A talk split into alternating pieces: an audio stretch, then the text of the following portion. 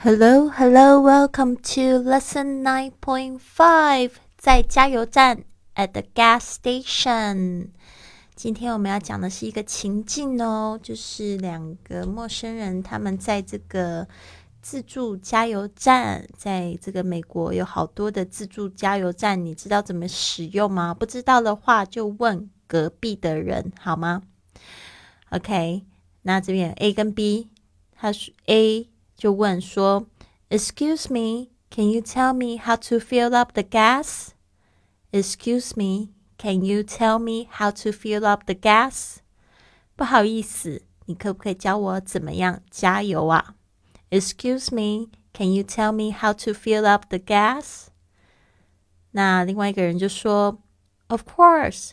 First, run the credit card through the machine and select the gas you'd like.” 可以呀，先刷卡并选择你要的那种油。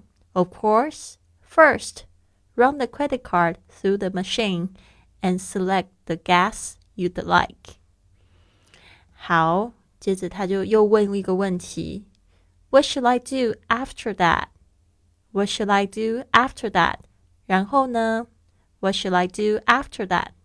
B 就说了很长一段话，仔细听好喽。 Insert the nozzle into the tank of your car. Be careful, the gas hose is very heavy. Now press the button on the pump to allow the gas to flow. The gas will be released into the tank of your car. When the tank is full, the fuel will stop pumping. 好，我再念一次：Insert the nozzle into the tank of your car. Be careful, the gas hose is very heavy. Now press the button on the pump to allow the gas to flow. The gas will be released into the tank of your car. When the tank is full, the fuel will stop pumping. OK，这是什么意思呢？然后呢，将这个油枪嘴插入这个车子的油箱，小心点， 这个管子很重。好，现在呢，按下这个加油机上面的按钮，油就会流出来。把油枪握把上面的扳机压住，就可以加油了。